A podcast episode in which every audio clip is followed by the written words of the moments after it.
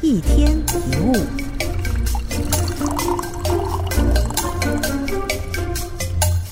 不管年纪多大，举止依然孩子气的人大有人在。例如，情绪常常表现在脸上，从来不听别人讲话，没有办法好好说出自己的意见。很多不负责任的人都是以上这些类型的。虽然没有说出口，但是我相信他们周围的人一定想跟他们说：“你长大一点，成熟一点，好不好？”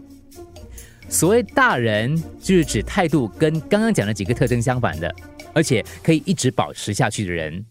比如不会感情用事，用心听别人说话，还能够有条不紊的说出自己的意见。